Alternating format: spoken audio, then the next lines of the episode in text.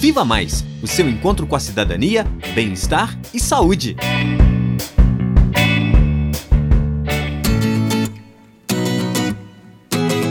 Oi, meu nome é Fábio, tenho 26 anos e sou estudante do sétimo período de medicina da UFOP.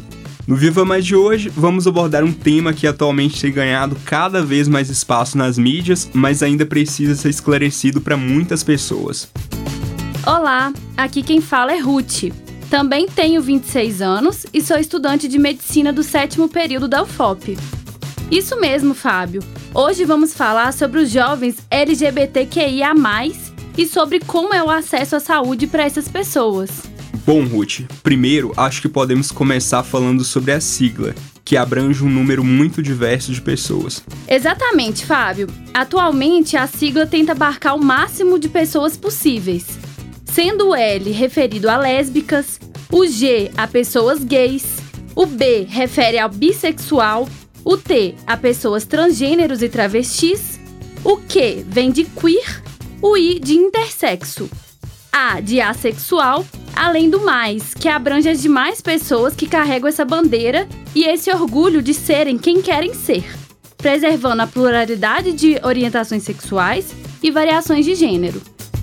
Essa sigla realmente abrange uma grande diversidade de pessoas, e mesmo que elas sejam bem diferentes entre si, é comum que elas partilhem algumas situações e experiências muito parecidas, Atualmente, mesmo que o movimento LGBTQIA+ tenha ganhado mais visibilidade, ainda tem muitas situações de preconceito e violência, sobretudo relacionadas ao acesso à saúde.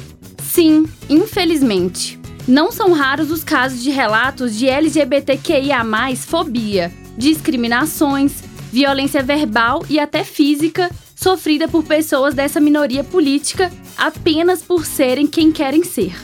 Isso torna o jovem mais vulnerável a processos de isolamento, depressão e dificuldade em manter um vínculo protetivo com a família, porque muitas vezes esse comportamento violento vem até mesmo dela. Para falar um pouco mais sobre esse tema, nós convidamos a Gabriela Pércio, que é médica da família e comunidade e pós-graduada em saúde da família, e a Lavine, graduanda em ciências biológicas, musicista, produtora audiovisual e trabalhadora da educação. Além disso, como mulher trans e consciente de suas demandas sociais, atua em Belo Horizonte como ativista pelos direitos da população LGBTQIA. Direcionando a primeira pergunta para Gabriela: de quais formas as dificuldades de aceitação social e afins podem prejudicar o desenvolvimento e a saúde do jovem que vive fora do padrão da cis heteronormatividade? Olá a todos. É, primeiro eu queria dizer da honra de estar aqui participando desse podcast do Viva Mais. Eu, enquanto egressa do mestrado profissional da UFOP, queria me colocar, né, enquanto local de fala. Meu nome é Gabriela, sou médica de família e comunidade, sou uma mulher branca, hétero, cis. E estou aqui falando desse tema por lidar com pessoas LGBTQIA+, no meu dia a dia enquanto médica de família e comunidade. E aí, respondendo a pergunta que vocês trazem, né, sobre os processos de enfrentamento e de adoecimento que o jovem que não corresponde à cis heteronormatividade pode enfrentar, é, a gente tem um, um, conceito que é proposto por Meyer em 2003, que é o conceito de estresse de minorias. E aí a gente fala não necessariamente de minorias considerando prevalência na população, mas minorias no sentido de pessoas que não detêm o poder hegemônico, né, de controlar algumas narrativas, né? Por exemplo, a gente pode colocar aí a população negra, as mulheres, que embora não sejam minorias é, numa questão de prevalência, mas que sofrem de diversas opressões e vulnerabilidades, assim como a gente também pode aplicar esse conceito para a população LGBTQIA+. Quando a gente usa esse termo, a gente refere o quanto essa condição é, impacta na formação da subjetividade do sujeito, né? na construção da sua autopercepção, no seu autocuidado, nas suas relações sociais, né? Por exemplo, geralmente essas pessoas estão sujeitas a, a eventos de homofobia ou transfobia, né? E, e, isso gera nelas uma expectativa que esses eventos possam acontecer o tempo inteiro. Então, uma necessidade de vigilância contínua para se autoproteger, às vezes até uma internalização também de pensamentos e atitudes sociais negativas para com a sua orientação sexual, a sua identidade de gênero, né? E aí aquele esforço para ocultar ou não aquela orientação sexual ou identidade de gênero e pensar nisso o tempo todo, que demanda é, esse esforço, né? Ou de ter que identificar em algum ambiente uma situação que seja mais de perigo ou não. Então, quando a gente pensa nesse, nesse conceito, a gente consegue ampliar também o nosso olhar do cuidado e entender que a saúde ela também tem a ver com os determinantes sociais de saúde de adoecimento e a maneira como essa sociedade impacta nessa pessoa, né? E como vocês mesmos falaram na, na pergunta, se é uma sociedade que o tempo todo busca normalizar as pessoas, os corpos, para serem cis e hétero, as pessoas que fogem desse conceito acabam adoecidas por essas opressões e, e que são diárias mesmo. E aí, só para exemplificar mesmo em termos objetivos, né, a gente tem um estudo da Transgender Health, por exemplo, que mostra que pessoas transgênero,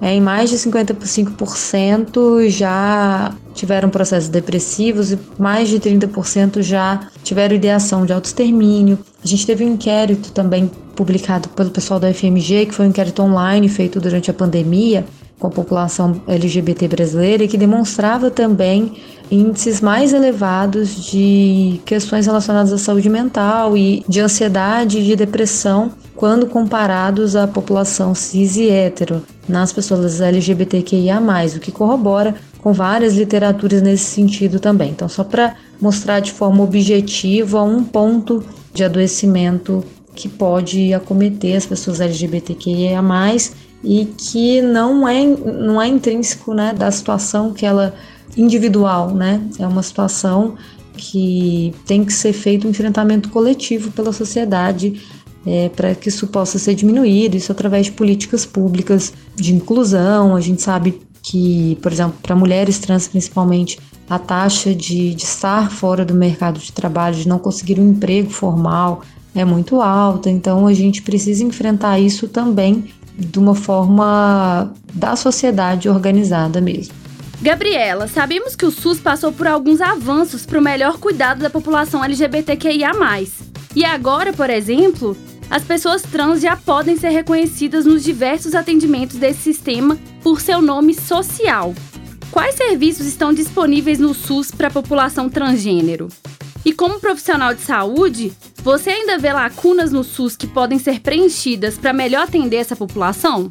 No âmbito do SUS, né, eu acho que o marco mais importante é a Política Nacional LGBT, que ela é de 2008 e que em 2013 a portaria 2803 ela amplia essa proposta inserindo a questão do processo transexualizador, que é o nome que é dado nessa portaria, né, para ser realizado pelo SUS, né, garantindo o atendimento integral à população transgênero.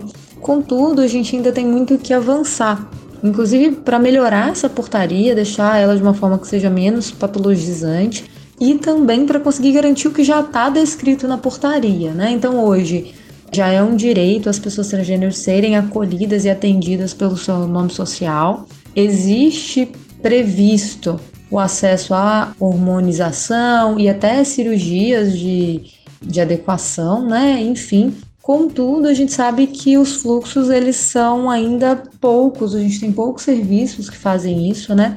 É, no âmbito de Minas Gerais, a gente tem um ambulatório Anique Lima, que fica no Eduardo de Menezes, em Belo Horizonte, que é um ambulatório estadual. Aí é interessante ver como que cada município consegue fazer o direcionamento para esse ambulatório. Hoje em dia, o ambulatório ele conta com uma equipe para fazer o atendimento de saúde integral e garantir questões relacionadas à hormonização. Ainda não tem procedimentos cirúrgicos. E dentro da atenção primária também, em alguns municípios, a gente já tem médicos que conseguem também fazer, é, dar esse acesso né, à hormonização, o que não é algo muito difícil. Assim, existem protocolos para isso ser feito na atenção primária. São Paulo tem um protocolo muito interessante, tem um protocolo também da Califórnia. É, então é possível ser feito na atenção primária, mas hoje o que a gente vê é, são pequenas iniciativas que dependem muito de profissionais que estejam sensibilizados para isso. Então acredito que ainda seja um caminho importante, né, da gente lutar e, e seguir para conseguir garantir que a saúde das pessoas transgêneros seja atendida de uma maneira integral mesmo em todas as questões que que são importantes para essa população. Nossa, acho que esses pontos que foram destacados são muito importantes, Gabriela. E Lavine, sabemos que ser uma jovem trans muitas vezes acaba diminuindo as chances de oportunidades mais justas e fortalece realidades que promovem o sofrimento. De quais formas essa minoria é prejudicada socialmente? Você já passou por isso em sua vida? Ei, gente, saudações, muito obrigada pelo convite para estar aqui no Viva Mais o FOP com vocês.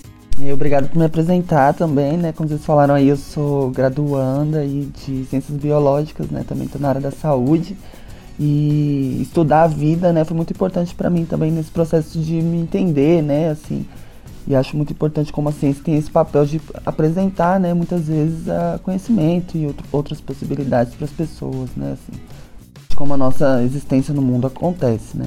E aí começa por aí, porque acho que se entender enquanto uma pessoa trans, né, vem muito desse lugar de acesso à informação, né, que muitas vezes quando a gente fala das escolas, né, a gente tem dificuldade né, de falar sobre gênero, sexualidade, acredito que isso é muito importante mesmo para a construção né, de gênero, identidade das pessoas. Assim, né? A gente tem aí na TV muitas vezes bombardeado né, vários signos, vários elementos de gênero que marcam o gênero né, e marcam a sexualidade aí, até dos personagens de desenho animado, né?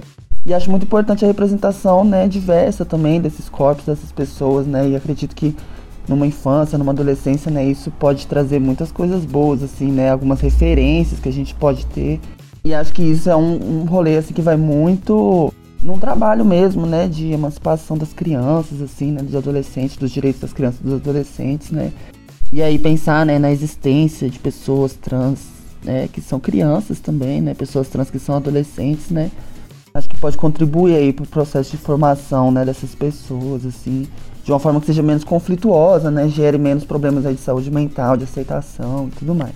E aí, para além disso, né, a gente tem várias questões, assim, que são, né, pautas das pessoas trans, assim, problemas que a gente tem em comum às vezes, né? E aí a gente se junta para poder tentar resolver isso, né, de algum jeito. A questão do próprio nome social, né, que a gente tem hoje leis que afirmam que as pessoas podem né, ser chamadas pelo nome que preferem, né? Não só também, né? Passei por um processo de retificação de nome, de gênero, né?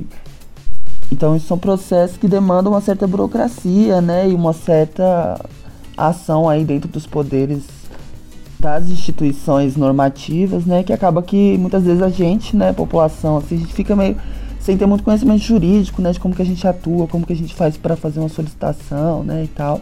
Então, acho que esse apoio vem muito daí, assim, e ter mesmo, né, uma orientação legal, assim, dos, dos, direitos e deveres de pessoas LGBTs, assim, eu acho uma coisa muito massa, assim, ter o conhecimento disso, assim, eu acho que é um poder muito grande na mão das pessoas, né, porque senão a gente acaba perdendo aí a, a essas identidades, né, que estão fora de uma certa norma, né, e acaba que as pessoas vão sendo apagadas, né, a gente não tem um registro, né, de que essa pessoa participa ali de um grupo que é dissidente, né, que tem uma identidade de gênero que é diferente, e aí acaba que né, as nossas pesquisas, né, as nossas formas de enxergar as pessoas, o corpo da nossa sociedade acaba ficando um pouco né, fora da realidade, né, assim, vamos dizer.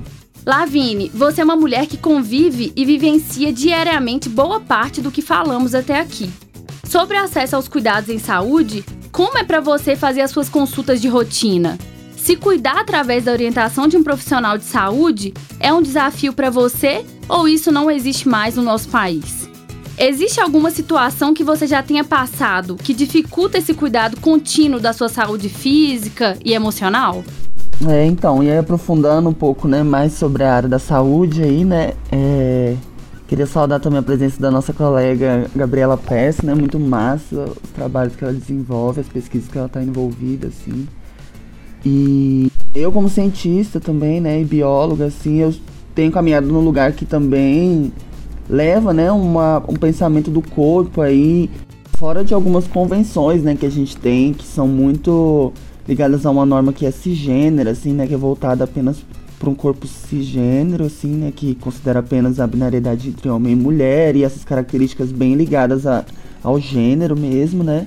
E acaba quando a gente chega, né, enquanto pessoa trans, né, a gente chega como um questionamento, assim, né, dentro do sistema de saúde. Porque você entender, né, que existe características femininas ou que sejam masculinas num corpo, né, você acaba excluindo aí uma diversidade muito grande de pessoas, né, e variações que quando a gente vai pro âmbito das pessoas trans é uma variação muito maior, assim, né? E falando da saúde sexual, reprodutiva e a própria saúde, mas, né, do, de outros sistemas do corpo, assim, aliadas, né, com a saúde mental e o, o bem-estar emocional, né, a gente tem aí um grande paradoxo, né, de que é entender como que esses corpos de pessoas trans muitas vezes adoecem, né, justamente por essa transfobia, né, que vai impedir a pessoa de acessar um lugar de saúde, que vai impedir a pessoa de estar tá atrás, né, do seu bem-estar corporal e estar tá atrás ali justamente de ceder as, essas pressões do ambiente, né, do, das pessoas que estão em volta. Porque o que acontece, né, por exemplo, na hormonização de pessoas travestis, né, e transfemininas, assim. Existem vários discursos, né, que falam até sobre como essas pessoas, às vezes, elas exaltam uma feminilidade extrema, assim, né, e aí até mesmo discursos feministas falam muito sobre isso, né, as feministas radicais, assim. Mas aí de pensar, né, que o contraponto disso é são várias pessoas, né, meninas e travestis jovens, assim, né, que entram no mundo de hormonização que é descomedido, assim, né, sem nenhum tipo de acompanhamento médico, assim, ou monitoramento, né, justamente pra, porque a sociedade faz esse, né, cobra que, que as pessoas, né, se você é uma pessoa trans, você tem que parecer, então, né, uma pessoa cisgênera, né, para ser respeitada, muitas vezes, né. E isso leva as pessoas a uma overdose de hormônios, muitas vezes, né, que estão ali à procura daquele efeito do remédio que vai associar a pessoa a um fenótipo feminino, assim, né? Então, acho que tem várias questões, né, inclusive ligadas a isso, esse, esse exemplo que eu dei aqui. É, no Brasil a gente tem, né, marcado aí nas histórias de pessoas trans, né, as, as bombadeiras também, né, que era exercício que muitas mulheres trans tinham de fazer o uso de gel industrial, né, no corpo, de forma totalmente caseira, assim, né, sem nenhum tipo de, de, de biossegurança, assim, dentro desse processo. E aí eu acredito que é super esse lugar mesmo, sabe? Da gente cobrar o poder público que a gente possa naturalizar essas pessoas dentro desses sistemas de saúde, né?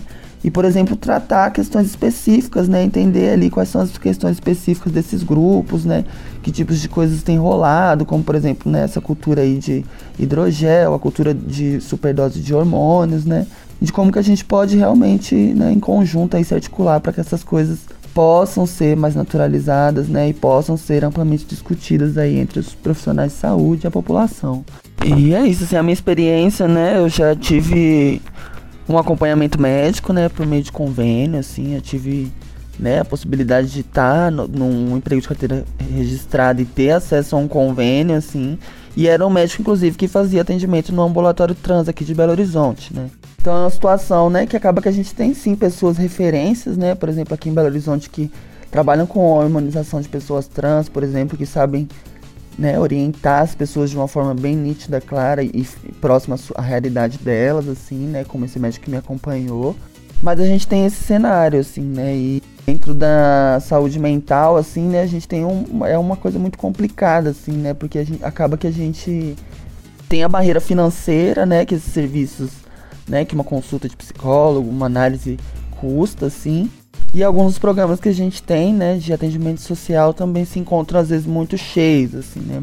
Mas atualmente eu venho trabalhado mais na questão de criar realmente momentos coletivos, assim, sabe? Eu trabalho com música também, então sempre com uma galera trans assim na produção e trabalhando juntas. Então eu acredito que esses momentos que a gente fortalece também a cultura, que a gente consegue trocar conhecimento, sabe, são muito de um valor muito grande, assim, para nossa saúde mental e emocional também, assim, né?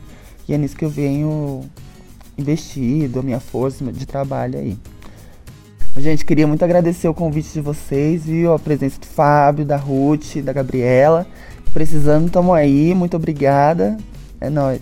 Obrigado pela participação, Lavine e Gabriela. Vocês enriqueceram muito o nosso programa. E obrigado a você, ouvinte, que nos acompanhou até aqui. Muitíssimo obrigada, Lavine e Gabriela. Que riqueza para nós poder ouvir vocês, cada uma com sua vivência e sua experiência de vida que tanto nos orgulha. Estamos juntas na luta para vencer os preconceitos e tudo que atrasa a nossa evolução enquanto sociedade e enquanto seres humanos. Muito obrigada. Esse foi o nosso Viva Mais de hoje. Fiquem ligados que vem mais episódios muito enriquecedores sobre as juventudes. Tem alguma dúvida, sugestão ou comentário? Entre em contato conosco pelo Facebook Viva Mais UFOP, pelo Instagram arroba vivamais.ufop ou por nosso e-mail vivamaisufop@gmail.com. Tchau, galera, e até mais.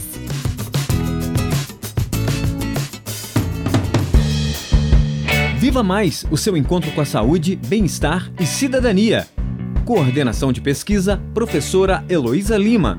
Assistente de coordenação, professor Gustavo Meireles Ribeiro. Equipe Viva Mais, Indianara da Silva Rosa, Maria Eduarda Canesso, Ruth Perdigão, Isadora Pimenta e Fábio Felipe da Silva. Produção, Rádio FOP FM e Fundação de Educação, Artes e Cultura, Fundac. Apoio, Escola de Medicina. Realização, Universidade Federal de Ouro Preto.